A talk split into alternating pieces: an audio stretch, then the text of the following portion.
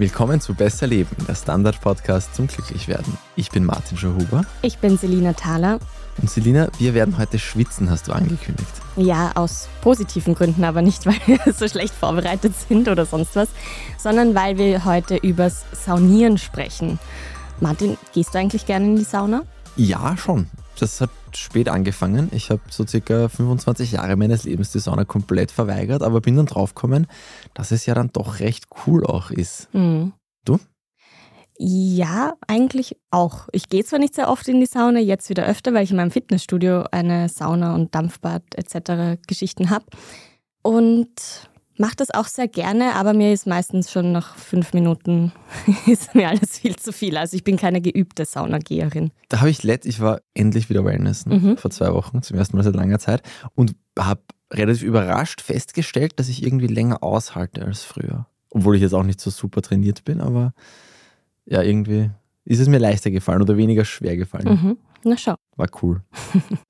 Aber würde man es jetzt nicht kennen, wie es ist, in der Sauna zu sein, und würde man nur wissen, so was da so vor sich geht, also man schwitzt extrem stark, es ist irgendwie alles pickig, da würde man ja annehmen, dass das jetzt nicht eine wahnsinnig schöne Erfahrung ist. Ähm, tut uns das gut oder warum mögen wir es dann doch irgendwie?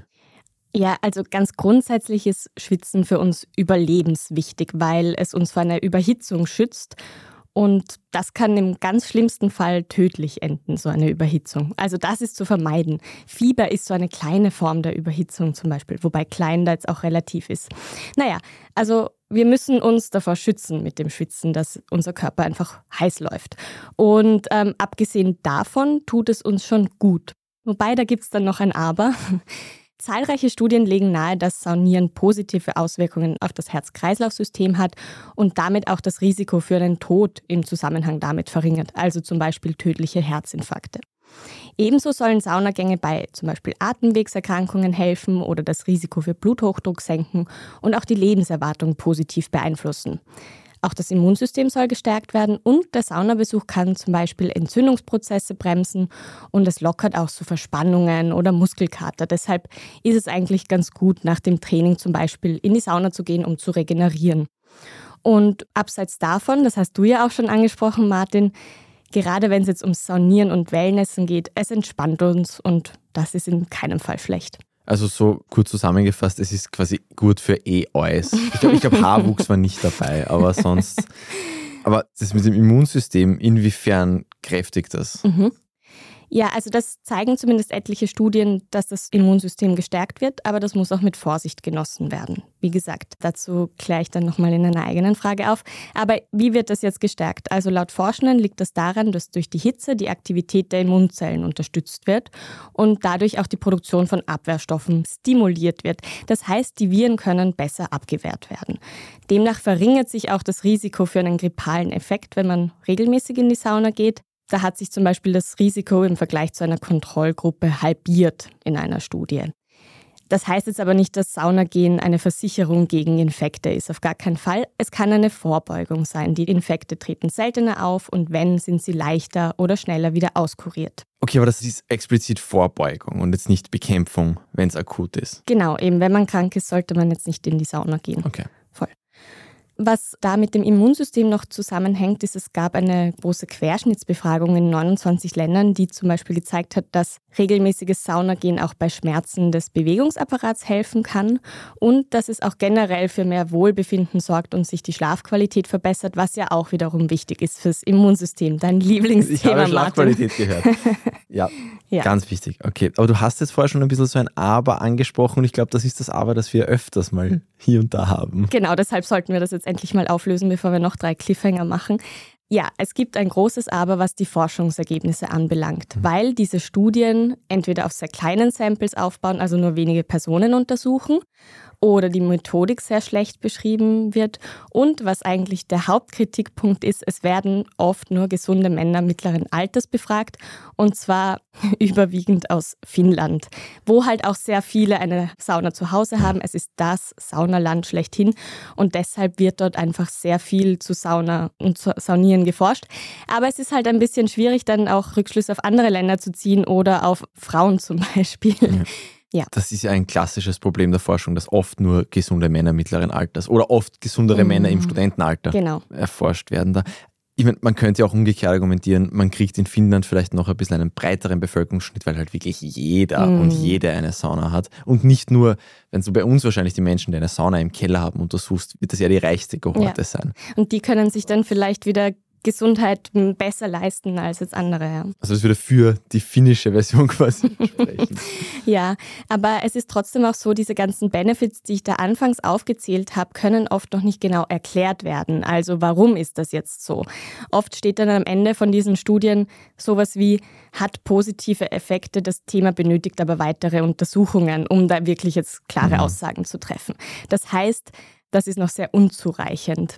Und was auch noch etwas ist, was sehr schwierig ist, was die Vergleichbarkeit angeht, ist, es gibt kaum Rückschlüsse auf die optimale Dauer eines gewissen Saunatyps oder welcher Saunatyp ist überhaupt der beste und so weiter und so fort. Also da kann man noch sehr wenig sagen.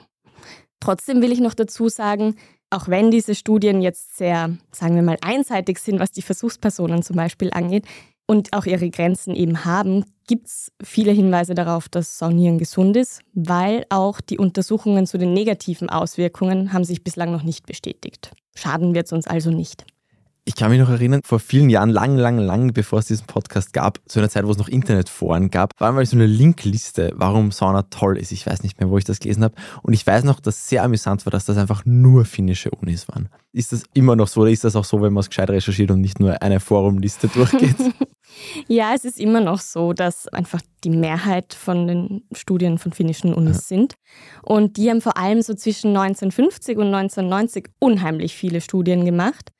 Und ich habe mir da so eine Meta-Analyse angeschaut, also zu diesem Forschungsgegenstand Sauna. Der war, äh, dieser Journal-Artikel war von 2016. Und laut dem ist dieser Untersuchungsgegenstand nicht mehr so populär wie auch schon. Und was eben auch wichtig ist, ist, dass viele von diesen alten Studien heute gar nicht digitalisiert sind und kaum auffindbar. Und wenn, dann sind sie auch noch auf Finnisch. also das heißt, es ist irgendwie so eine sehr, eigentlich eine Nischenforschung. Du hast sicher sagen. Finnisch gelernt für diese Folge Natürlich. und du hast alles gelesen. Sehr gut. Also da gibt es auf jeden Fall noch Bedarf in anderen Ländern oder auch andere Formen von Saunas zum Beispiel zu untersuchen. Und was ich auch ganz spannend fand, was mir selber gar nicht so klar war, ist, dass die zweite Forschungsnation sozusagen neben Finnland Deutschland ist. Dort gibt es auch so einen deutschen Saunabund, die da sehr aktiv sind zu forschen. Aber diese Institute sind halt nicht akademisch, sondern das sind mhm. private Forschungseinrichtungen. Mhm. Und auch ansonsten ist Schwitzen ein sehr beliebtes Forschungsthema, jetzt abseits von den Saunas. Also du kennst kennst es vielleicht aus dem Sport, da ist der Schweiß ja auch ein großes Thema. Und da schauen Sie sich zum Beispiel an, die Forschenden, wie ist das eigentlich mit der Schweißproduktion von Athleten? Wie kann man das optimieren, dass die gewisse Nährstoffe bekommen zum Beispiel? Ja, oder man überlegt sich auch, wie kann in Zukunft auch der Schweiß, eine Analyse des Schweißes ein Gesundheitsindikator sein? Also da gibt es noch sehr viele Themen, wo man ansetzen kann.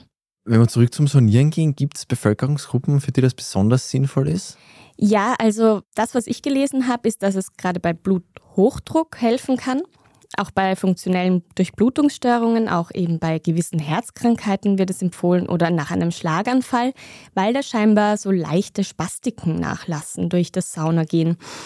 Wichtig ist aber immer, das sollte immer mit den Ärztinnen abgeklärt werden. Ebenso gibt es auch Hinweise darauf, dass die Überwärmung vom Körper in der Sauna Depressionen lindern kann, aber das sind nur Hinweise, genauso dass auch die Wechseljahrsbeschwerden bei Frauen weniger werden. Wenn wir uns in eine Sauna setzen, was passiert denn da aus? Also ich meine, mir wird heiß und ich schwitze, aber was passiert da wirklich? Also die Durchblutung der Haut steigt, auch der Puls steigt und durch die Hitze weiten sich die Blutgefäße. Der Blutdruck verändert sich nicht, er steigt zwar durch den Puls, aber weil sich die Blutgefäße weiten, sinkt er wieder. Das gleicht sich also aus. Und nona nicht, wir fangen an zu schwitzen. Also erfahrene, trainierte SaunageherInnen schwitzen, sobald sie in die Sauna gehen. Das habt ihr vielleicht schon mal beobachtet. Neulinge hingegen fast gar nicht. Und das liegt daran, dass die Temperaturregulation bei den Anfängern schlechter ist und der Körper mit der Wärme einfach noch nicht so gut klarkommt. Der ist da einfach mal kurz überfordert. So, oh Gott, oh Gott, oh Gott, da wird's heiß. Also der braucht das einfach länger. Jetzt weiß ich, dass ich ein Amateur-Sonierer bin, weil das dauert, ich denke mal schon, jetzt wann fange ich denn jetzt an zu schwitzen, obwohl es eh schon heiß ist. Okay. Und manchmal ist es dann auch nur das Kondenswasser von der Sauna, was tropft und nicht der Schweiß. Ja. Was macht denn die Sauna mit der Haut? Ich bilde mir ein, in unserer Hautgesundheitsfolge Wurde mal das angesprochen? Das kann sein. Sie tut ihr gut. Also durch die bessere Durchblutung steigt auch die Hautspannung, was Fältchen mindern kann. Und bei Hauterkrankungen wie zum Beispiel Schuppenflechte kann Saunieren auch helfen. Bei Neurodermitis sollte man schauen, wie gut man es verträgt, weil in die Sauna zu gehen trocknet die Haut schon eher aus. Also man sollte sich auch eher gut einschmieren danach. Und dann vielleicht nicht noch dazu heiß duschen. Voll. Das weiß ich noch Stimmt. aus der Folge damals, das trocknet ziemlich ja. aus. Das weiß ich auch von meiner Hautärztin. Wir reden jetzt viel von Sauna, aber es soll ja auch um Schwitzen generell gehen. Ist jetzt jedes Schwitzen gleich? Also wenn ich jetzt durch Sport schwitze oder durch, keine Ahnung, es ist warm draußen und Sauna, mhm. gibt es da Unterschiede? Für die Gesundheit vor allem dann auch? Ich tue mir schwer, das jetzt so generell zu sagen, aber ich habe ein Beispiel für die Herzgesundheit gefunden und da ist es dem Körper ein bisschen egal, ob du jetzt sportelst oder in der Sauna schwitzt eben weil ein Saunagang für den Körper ähnlich belastend ist wie moderater Sport und deshalb das auch das Herz trainiert. Das kennt jeder und jeder, der mal richtig übertrieben hat in der Sauna. Also ich habe den Fehler jetzt auch gemacht Ende vorigen Jahres und der geht die Pumpe dann wirklich eine halbe Stunde Vollgas. Mhm. Wie wenn man es beim Sport übertreibt oder an die Grenzen geht beim Sport vielleicht. Voll. Und man ist ja auch danach ziemlich fertig eigentlich. Ja. Nach so einem Saunatag oder Wellness-Tag auch. Und ansonsten, wenn du sagst, ist jedes Schwitzen gleich, wie viel wir schwitzen, hängt halt von unterschiedlichen Faktoren ab. Also von der Umgebungstemperatur, das ist, glaube ich, logisch, aber auch dem Alter und dem Geschlecht, auch die Tageszeit und Ernährung, all das kann so ein bisschen reinspielen und natürlich auch von unserer Fitness. Also trainierte Menschen mhm heißt das Schwitzen effizienter als untrainierte und ihre Temperaturregulation funktioniert besser. Stimmt es also, dass Menschen, die viel Sport machen, schneller anfangen zu schwitzen und dann vielleicht sogar mehr schwitzen? Funktioniert das einfach besser? Ja, gute Frage. Das ist sehr ähnlich wie in der Sauna. Also umso trainierter eine Person ist, insbesondere was eben die Ausdauer angeht, desto schneller setzt die Schweißproduktion ein. Also das kann man schon sagen, die fangen schneller an zu schwitzen, eben weil der Körper durch dieses Training schneller auf den Kühlbedarf reagieren kann und eben schneller zum Schwitzen anfängt. Diese Schweißdrüsen werden übrigens auch trainiert. Sie schwemmen dann weniger wichtige Nährstoffe aus. Wir wissen, Elektrolyte sind wichtig für die Leistung. Und bei Personen, die eben regelmäßig Ausdauersport machen, ist es so, dass diese Drüsen genau so viel Schweiß absondern, damit die Körperoberfläche so ganz leicht benetzt ist und eben sich keine Tropfen bilden zum Beispiel, weil der Schweiß kann so am besten verdunsten und man hat den optimalen Kühleffekt. Okay, also wenn man so ausrinnt wie ich nach einer halben Stunde Squash, dann ich, ich, ich frage mich, ob das sinnvoll ja. ist. Offenbar nicht ganz optimal. Sinnvoll? Ja, ob, naja. ob das das Optimum ist. Wenn es andere ist Menschen so dezent, stilvoll schwitzen und woanders dann ja, naja. Also so wie ich das verstanden habe, und mir geht es auch so, Martin, du bist nicht der Einzige hier. Die Franziska ist wahrscheinlich die besttrainierteste aus dieser Runde. Mir geht es auch so, dass ich oft so schwitze, als würde ich auf dem Mount Everest drauflaufen gefühlt. Und das heißt einfach nur, dass unsere Schweißdrüsen eben untrainiert sind mhm. und zu viel Schweiß produzieren, also die überproduzieren, weil sie es einfach nicht gewohnt sind und sich denken, ui, jetzt muss die Klimaanlage volle ja. Pulle laufen. Und diese Tropfen sind eben deshalb nicht so gut, weil sie nicht so gut verdunsten oder dann zu Boden fallen und dann verpufft quasi die Kühlwirkung. Oft meint man, dass Sportler weniger schwitzen als Untrainierte. So ganz grundsätzlich, weil zum Beispiel wir gehen jetzt mit irgendeinem Hochleistungssportler in den sechsten Stock rauf und ich werde mhm. irgendwie mehr schwitzen als er, was aber einfach darin liegt, dass er sich weniger anstrengen muss und diese Kühlleistung erst später braucht als ich. Okay. Kann man zu viel schwitzen? Ich glaube, mich erinnern zu können an die Trinkenfolge, dass mhm. es technisch gesehen möglich wäre, aber in der Realität nicht wirklich vorkommt. Ja, Voll. Also es gibt schon eine Erkrankung, bei der man jetzt übermäßig viel schwitzt. Hyperhidrose ist das Fachwort dafür, falls sich da mal wer erkundigen will. Aber grundsätzlich ist es jetzt nicht negativ, zu viel zu schwitzen, solange man eben diesen Flüssigkeitsverlust wieder ausgleicht. Also so pro Saunastunde habe ich gelesen, kann bis zu ein Liter Schweiß unseren Körper verlassen. Also da ist wirklich wichtig, viel zu trinken und eben auch an diese Elektrolyte zu denken. Vielleicht ist es eher so ein soziales Ding von zu viel Schwitzen. Also, dass man ja, sich unwohl das, fühlt, ja. weil man irgendwie Schweißflecken hat oder man als unrein gilt oder ja. sowas. Voll, ich erinnere mich auch damals, also da geht es eben genau um diesen Elektrolytverlust. Also, wenn man quasi statt Elektrolytgetränken nur Wasser trinkt, während man einen Ironman läuft. Das waren mhm. konkrete Beispiele, wo das wirklich schon ein Problem war. Das war dann diese Wasservergiftung. Ja. Aber ja, das wird wahrscheinlich Otto Normalverbraucher ihn nicht so tangieren. Aber, aber ein Liter ist schon viel. Also das mhm. muss man sich schon vor Augen halten, wenn man da eine Stunde in der Sauna sitzt. Was man da, sitzt man eh nicht eine Stunde oder in der halt Sauna. aufgeteilt hoffentlich. ja. Aber was man da Wasser nachtanken muss, mhm. das ist halt nicht mit zwei schnellen Gläsern getan. Voll. Meine Lieblingsfrage für diese Folge war, weil man es so oft hört und ich den schweren mhm. Verdacht habe, dass es ein Blödsinn ist, kann man Toxine ausschwitzen? Kann man sich gesund schwitzen, weil irgendwas aus dem Körper rausgeht? Ja, also Martin, dein Bauchgefühl liegt richtig. Das ist ein Mythos. Eben wie schon erwähnt, Menschen schwitzen, um sich abzukühlen und nicht um den Körper von schädlichen Stoffen zu befreien, weil diese Aufgabe übernehmen eh die Leber und die Nieren und zwar sehr gut. Ja, obwohl Schweiß vorwiegend aus Wasser und Mineralien besteht, kann aber schon Spuren von diversen schädlichen Substanzen enthalten. Also das stimmt schon. Also es können zum Beispiel Schwermetalle oder Bisphenol A, das ist besser bekannt als BPA im Schweiß sein. Aber es gab eine Untersuchung von 2018, wo genau das untersucht wurde. Und da ist herausgekommen, dass nur die winzigsten Mengen von Umweltgiften durch unsere Poren überhaupt ausgeschwitzt werden können. Also das Team hat da herausgefunden, dass ein typischer Mensch, der ein intensives 45-minütiges Workout absolviert, am Tag so höchstens zwei Liter ausschwitzen kann. Und da ist eben auch das tägliche oder das ganz normale Schwitzen eingerechnet. Und in diesen zwei Litern ist aber weniger als ein Zehntel eines Nanogramms an Schadstoffen. Das klingt jetzt auch schon so abstrakt. Man, Man merkt schon, es ist nicht, nicht extrem viel. genau. Also umgerechnet entspricht das ungefähr 0,02 Prozent dessen, was man an Schadstoffen über die Nahrung aufnimmt. Es ist also ein Mythos. Man kann nicht wirklich da Giftstoffe ausschwitzen. Vielmehr geht es also darum, diese Umwelthormone, diese Umweltgifte zu vermeiden. Und wie das geht, haben wir uns bereits in einer Folge angeschaut. Die ist drei Monate her ungefähr? Ja, Oktober, so, glaube ich. Genau. Ja. Ich finde es ja sehr spannend in Finnland, wenn du etwas aus dem Innenleben eines Finnen erfahren willst, musst du mit ihm in die Sauna gehen. Sonst keine Chance, ist meine Erfahrung. Gibt es auch Forschung dazu zum sozialen Effekt? Ja, aber vor allem so im historischen Kontext. Also da gibt es noch einige Forschungslücken was man schon sagen kann, dass die Sauna in vielen Ländern auf der Welt einfach in unterschiedlichen Facetten eine kulturelle Institution ist und auch Tradition hat. Also man geht ja dort auch oft gemeinsam hin. Also es ist oft etwas Soziales. Und ursprünglich war das ja auch so mit den Badehäusern. Die gibt es ja auch zum Beispiel in Wien oder in vielen anderen Orten in Österreich, wo man früher einfach kein Bad zu Hause hatte. Und die Sauna war da auch so ein Ort. Und was ich auch ganz witzig fand, also ein bisschen skurril auch, wegen der Vorstellung, in Finnland ist es wohl auch üblich, dass PolitikerInnen Saunas bei Verhandlungen nutzen. Also da gibt es Anekdoten aus dem Kalten Krieg, von Putin, von Angela Merkel. Also ja. Es gibt dann aber auch Untersuchungen, oder eine habe ich zum Beispiel gefunden, inwieweit schwulen Saunas wichtig für die Identität von Homosexuellen sind. Wir machen jetzt eine kurze Werbepause, da geht sich leider kein Saunagang aus und dann sprechen wir darüber, wie so ein Saunagang denn ausschaut, wenn man es wirklich optimieren will oder richtig macht.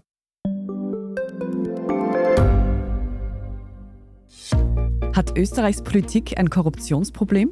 Wie wird der Ukraine-Krieg enden? Und warum wird alles immer teurer? Ich bin Tobias Holub. Und ich bin Margit Ehrenhöfer. Wir stellen die brennenden Fragen unserer Zeit. Und die Standardredaktion liefert Antworten. Im Thema des Tages, Montag bis Freitag um 17 Uhr, überall, wo es Podcasts gibt.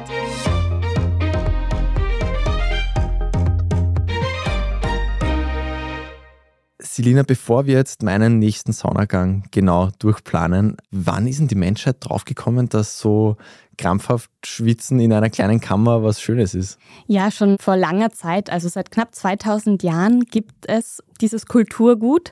Das Wort Sauna kommt aus dem Finnischen und eben Finnland haben wir schon erwähnt, ist so das Saunaland. Es wurde übrigens auch also das Saunieren als UNESCO-Weltkulturerbe ausgezeichnet. Aber nicht nur die Finnen haben eine Tradition, sie haben es aber vielleicht am besten vermarktet, muss man dazu sagen. Weil auch in Russland gibt es solche Hitzebäder, die heißen Banyas. In Japan gibt es auch etwas ähnliches. Die Hammams kennt man vielleicht aus islamischen Ländern. Und im mittelamerikanischen Raum gibt es so Schwitzhütten aus Lehm. Also das ist jetzt nichts, was die Finnen für sich irgendwie erfunden haben. So, jetzt gehen wir mal an die Detailarbeit. Klassische Differenz ist einmal trockene Hitze, feuchte Hitze. Mhm. Ist da irgendwas besser, Saunadampfbad? Das lässt sich leider nicht beantworten, einfach weil es zu wenige Studien gibt mhm. noch, um diese Vor- und Nachteile von den jeweiligen Typen zu beurteilen und da eben Empfehlungen zu geben. Immer wieder liest man, dass es für die Effekte egal ist, ob man sich jetzt in eine Sauna oder ein Dampfbad setzt. Da kommt es wohl auch auf die persönliche Vorliebe an. Aber was schon auch interessant ist zu wissen, durch die hohe Luftfeuchtigkeit kann im Dampfbad zum Beispiel die Wärme besser transportiert werden als nur durch die Luft. Und das heißt, es fühlt sich mhm. einfach heißer an im Dampfbad als in der Sauna, obwohl es nur 50 Grad hat. Ich bin mir auch letztens bei 85 Grad in der trockenen Sauna sehr cool vorgekommen und da habe ich mir gedacht, hm, Dampfbad, 50 Grad nicht so angenehm eigentlich. Dann ist es mit Atmen plötzlich ja. ganz komisch, auch mit dieser Luftfeuchtigkeit. Ja. ja. Aber ist jetzt heißer zwingend, also ist jetzt empfundene Hitze, sage ich einmal, wenn man eh sagt, das ist dann eh unterschiedlich, ist dann heißer prinzipiell zwingend gesünder? Nicht unbedingt eben. Das schließt jetzt auch so an die mhm. vorige Frage eben an, ja. Also Aufgüsse sind zum Beispiel ein zusätzlicher Temperaturreiz, der nicht zu unterschätzen ist, weil sich eben die Luftfeuchtigkeit dann auch in der Sauna von rund 10 auf gut 30 Prozent erhöht. Und das kann einem so wirklich so ein bisschen eine Watschen geben, sage ich jetzt mal. Und für die medizinisch relevanten Effekte spielen die Aufgüsse jetzt auch keine Rolle, so wie ich das verstanden habe. Auch die Schweißproduktion wird zum Beispiel nicht gesteigert. Ja, also in den Studien ist natürlich schon eine Tendenz zur Hitze, weil es auch einfach immer um diese finnischen Saunas geht, die mindestens 80, meistens so 90 Grad Celsius haben oder mehr sogar. Und was zum Beispiel so eher kältere Saunen angeht, also Infrarotsaunen, die haben so 50 bis 60 Grad, da gibt es nur eben nur wenige Studien, deshalb mhm. ja, schwierig. Ja gut, für eine Finnin, einen Finnen, der sich selbst respektiert, das ist natürlich eine Beleidigung, so eine 55-Grad-Kabine. Voll. Das wird dort halt nicht toleriert, ja. Gewöhnt man sich an die Hitze oder bilde ich mir das nur ein? Nein, das bildest du dir nicht ein. Man gewöhnt sich auf jeden Fall daran, eben weil man diese Temperaturregulation des Körpers trainieren kann. Vor allem eben, wenn man regelmäßig in die Sauna geht und auch diese Hitze gleichzeitig mit Kältereizen kombiniert. Das hatten wir beim Eisbaden ein bisschen mit diesen Kneipgüssen und überhaupt diesem Warm-Kalt-Wechsel und so weiter und so fort. Das werden wir auch nächste Woche unter Umständen in einer etwas anderen Form wieder hören, lesen, sehen. Bin schon sehr gespannt auf den Selbstversuch. Also, wie gesagt, die Anpassungsfähigkeit der Blutgefäße, die sich da ja so weiten, verbessert sich und ja, das wirkt sich auf den Blutdruck ja. aus und letztlich auch die Körperkerntemperatur. Weil in der Sauna selbst erwärmt sich der Körper so um ein bis zwei Grad Celsius. Das entspricht schon einem mittleren bis das, höheren Fieber, ja. Ja, das ist ja nicht, nicht wenig. Mhm. Und die Haut kann noch heißer werden. Die wird dann so um die 40 Grad oder heißer. Aber es ist nicht bedenklich. Das gehört halt dazu mhm. und das nein, geht nein, dann nein. wieder weg. Ja, und alles ja, voll, voll. Wie gehe ich jetzt richtig in die Sauna? Ich habe da die Tipps vom Deutschen Saunabund herangezogen. Ich finde es herrlich, dass es sowas gibt. Vielleicht kennen manche den auch. Der hat auch so eine Plakette, die oft auf Saunen angebracht ist, in Thermen und so sieht man das weiß auch nicht, ob das so ein Qualitätssiegel ist. Die sind sowieso auch immer ein bisschen kritisch zu hinterfragen, aber mit Saunaregeln kennen sie sich aus. Ja. Also wichtig ist, dass man nicht zu hungrig ist, aber auch nicht ganz mit vollem Magen in die Sauna gehen soll und auch ja nicht alkoholisiert. Warum nicht mit Alkohol? Gerade in Finnland könnte das vielleicht eine Frage sein. Ja, wegen Dunkler Kater. Norden und Alkoholismus. Wegen dem Kater sollte man es nicht machen. Ja, man ist nämlich sowieso. noch dehydrierter. Voll. Aber die Blutgefäße sind ja auch durch den Alkohol schon geweitet mhm. und durch die Hitze noch mehr und das steigert einfach das Risiko für Kreislaufprobleme. Man liest ja, oder man liest weniger, aber man hört immer so ein bisschen von so Tod in der Sauna. Diese Tode sind nicht einfach so, weil man jetzt in die Sauna geht und dann stirbt, weil es zu heiß ist, das überhaupt nicht, sondern weil es eben gewisse Vorfaktoren gab. Und da dürfte Alkoholkonsum der wichtigste Risikofaktor für den Tod in der Sauna sein. Also bitte trinkt keinen Alkohol, wenn ihr in die Sauna geht. Wichtig ist auch, vorher zu duschen und sich dann gründlich abzutrocknen, denn mit trockener Haut schwitzen wir schneller. Und oftmals kann auch so ein warmes Fußbad vorher das Schwitzen fördern, gerade eben wenn man nicht so zum Schwitzen neigt. Was die Dauer angeht, ist wichtig so maximal 10 bis 15 Minuten. Und je weiter oben man Platz nimmt, umso heißer ist es. Also mit jeder Stufe kommen so dreieinhalb Grad Celsius dazu. Und eben wer dann lieber liegt, sollte sich am Ende so ein paar Minuten früher aufsetzen, damit sich einfach der Kreislauf dran gewöhnt. Und ja, dann langsam raus, am besten an die frische Luft, damit man auch den Sauerstoff wieder bekommt und natürlich, um sich abzukühlen manche Leute sind ja ganz extrem und suchen sich dann den nächsten Schneehaufen, wenn sie einen. Mhm. Gerade wenn wir schon wieder an Finnland, ich will jetzt nicht die ganze Zeit über Finnland reden. In Estland ist das Gleiche, um das einmal ein bisschen zu diversifizieren, aber da geht es ja dann gern ins Eis, in den Schnee, in den eiskalten Bach. Mhm. Soll man das tun? Ja, also ob man sich jetzt abduscht oder in den Schnee springt, ist Geschmackssache. Bei hohem Blutdruck sollte man jetzt aber nicht so schnell ins eiskalte mhm. Wasser springen, weil das einfach sehr schlecht sein kann fürs Herz. Schonend ist es zum Beispiel, wenn man sich mit einem Kneipschlauch abgießt. Das gibt es eigentlich meistens eh in den Saunen. Das schaut ein bisschen aus wie so ein Gartenschlauch. Ein abgeschnittener Gartenschlauch. Genau. Das ist es ja, glaube ich, auch. Ich glaube auch, ja. Und da sollte man sich eben zuerst die Beine und dann die Arme und dann den Körper abgießen. Und zwar so lange, bis sich das Wasser nicht mehr kalt anfühlt. Also das sind so Kneipgüsse, da haben wir auch schon mal eben in der Folge zum Eisbaden darüber gesprochen. Und dann nach dem Abkühlen kann man wieder so ein Fußbad machen, weil das zum Beispiel das Nachschwitzen verhindert. Das ist zum Beispiel was, was ich total unangenehm finde. Dann war ich irgendwie in der Sauna, gehe nochmal duschen, ziehe mich an und dann fange ich oh, richtig ja. an zu schwitzen und denke mir, oh Gott, jetzt habe ich gerade alles durch, jetzt muss ich das nochmal machen. ja. Und was ganz wichtig ist, und da muss ich mich auch ein bisschen an der Nase nehmen, muss ich ehrlich sagen, ich skippe das auch immer wieder, sind diese Ruhepausen. Mhm. Und die sind aber wirklich wichtig für die Regeneration. Also die gehören genauso zum Saunagang dazu, wie das in der Sauna sitzen.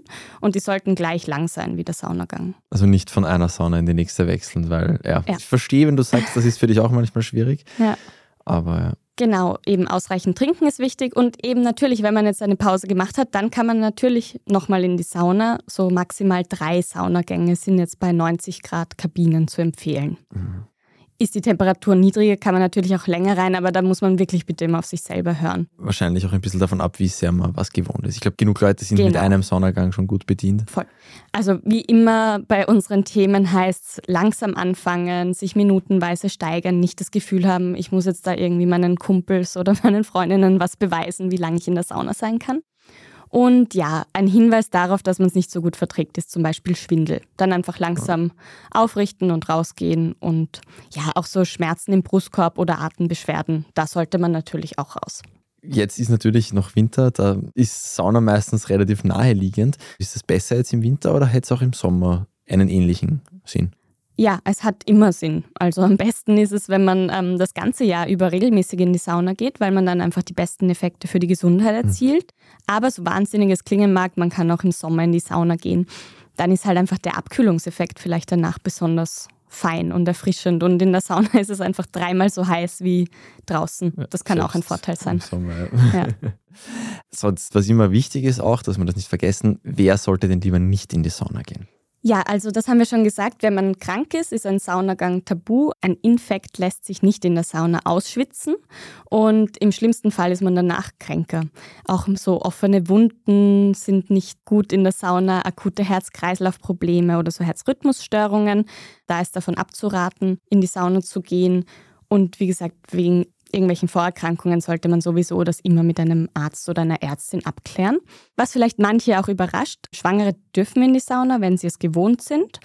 Und für Kinder ist es in den meisten Fällen auch unbedenklich. Sie sollten natürlich auch alle Regeln befolgen, vor allem sollten sie vorher trocken sein. Und wenn sich das Kind unwohl fühlt oder quengelt, natürlich auf jeden Fall raus aus der Sauna. Ich frage jetzt einmal für die glücklichen Privilegierten, die eine Sauna im Keller haben.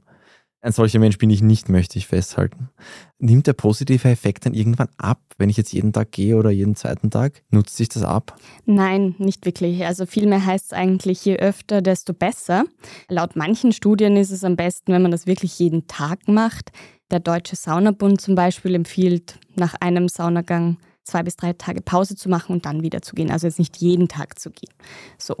Es gibt aber auch eine gute Nachricht für alle, die es nur hin und wieder in die Sauna schaffen. Die schöpfen vielleicht nicht das volle Potenzial von diesen Benefits aus, aber sie tun ihrer Gesundheit trotzdem was Gutes, weil sie sich zumindest die Zeit nehmen, mal richtig abzuschalten und zu entspannen. Okay.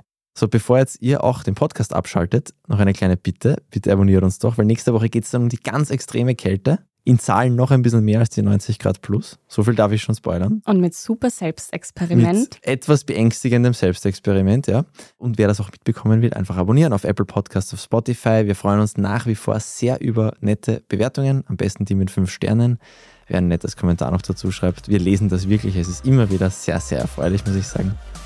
Und auch Themen. Wir haben nach der letzten oder nach der vorletzten Folge sehr, sehr viele tolle Themenvorschläge bekommen. Wir freuen uns, wenn weiterhin mehr kommen an besserleben.derstandard.at. Wir schulden manchen noch Antworten, aber die werden auch noch kommen. Sonstiges Feedback natürlich auch immer per Mail willkommen. Das war Besser Leben, der Standard-Podcast zum Glücklichwerden. Ich bin Martin Schauhuber. Ich bin Selina Thaler. Diese Folge wurde produziert von Christoph Grubitz. Baba. Bis nächste Woche.